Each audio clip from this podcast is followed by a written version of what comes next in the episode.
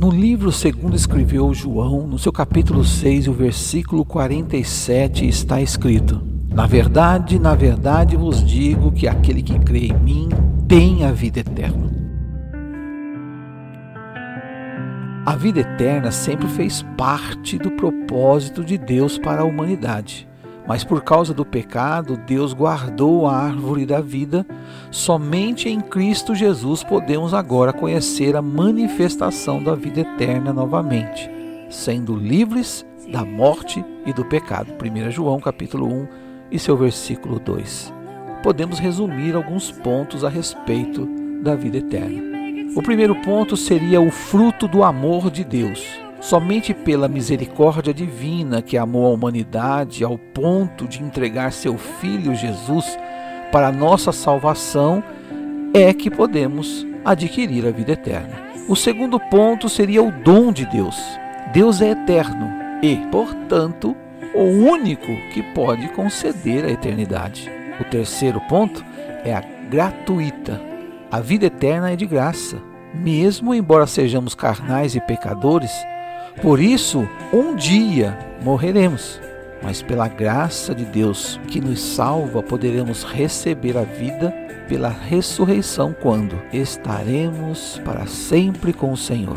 O quarto ponto, a vontade de Deus. Doar a vida eternamente para nós pecadores é o maior desejo de Deus. No livro segundo escreveu João, no seu capítulo 6, no seu verso 47, está escrito: Na verdade, na verdade vos digo que aquele que crê em mim tem a vida eterna.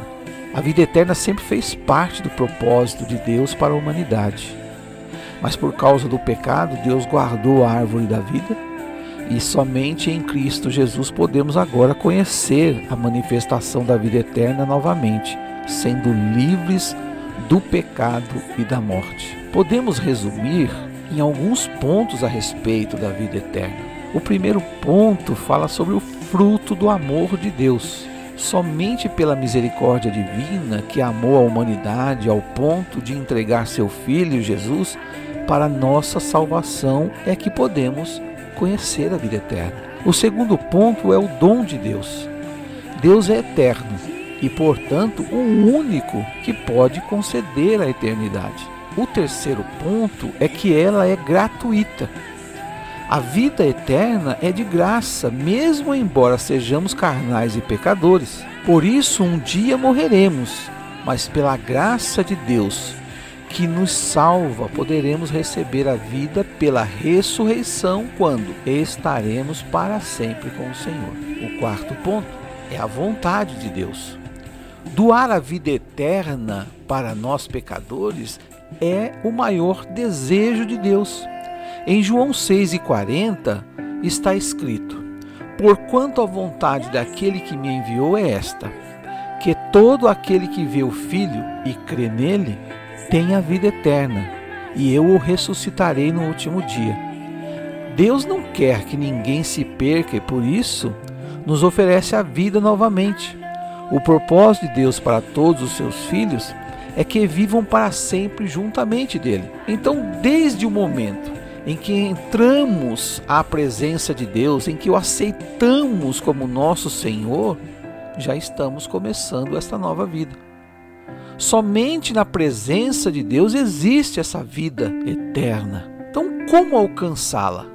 João, no seu capítulo 5, versículo 24, está escrito: Na verdade, na verdade, eu vos digo que quem ouve a minha palavra e crê naquele que me enviou tem a vida eterna e não entrará em condenação, mas passou da morte para a vida. Duas pessoas fizeram essas perguntas a Jesus quando uma delas perguntou: Jesus, como receber a vida eterna? Este era um mestre da lei, um interpretador da lei.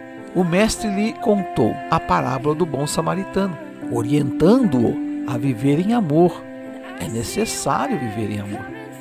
O jovem rico também fez a mesma pergunta a Jesus, que lhe desafiou a deixar tudo o que ele tem em favor dos necessitados, mostrando que além de amar ao próximo, devemos deixar de amar as coisas deste mundo. Recebemos a vida eterna quando reconhecemos a Jesus como Senhor e passamos a viver em esperança de vida eterna, a qual Deus, que não pode mentir, prometeu antes dos tempos, dos séculos. Está lá no livro de Tito, no seu capítulo 1, versículo 2. Neste texto, Jesus deixou claro duas coisas que são necessárias para receber a vida eterna. A primeira é a fé.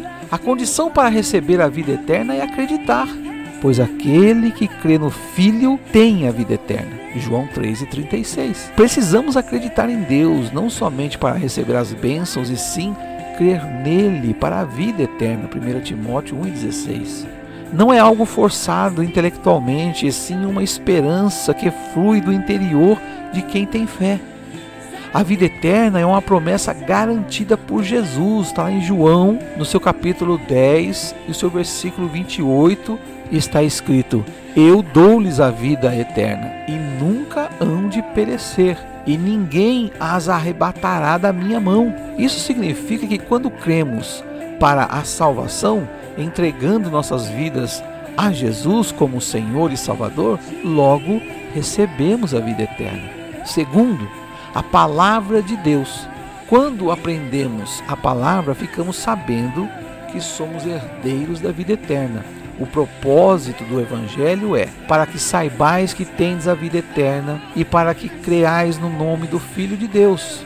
1 João capítulo 5, versículo 13. A própria mensagem da Bíblia são palavras de vida eterna.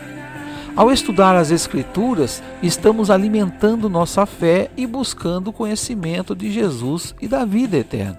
Na verdade, não somos nós que alcançamos a eternidade, que seria inalcançável para nós pecadores.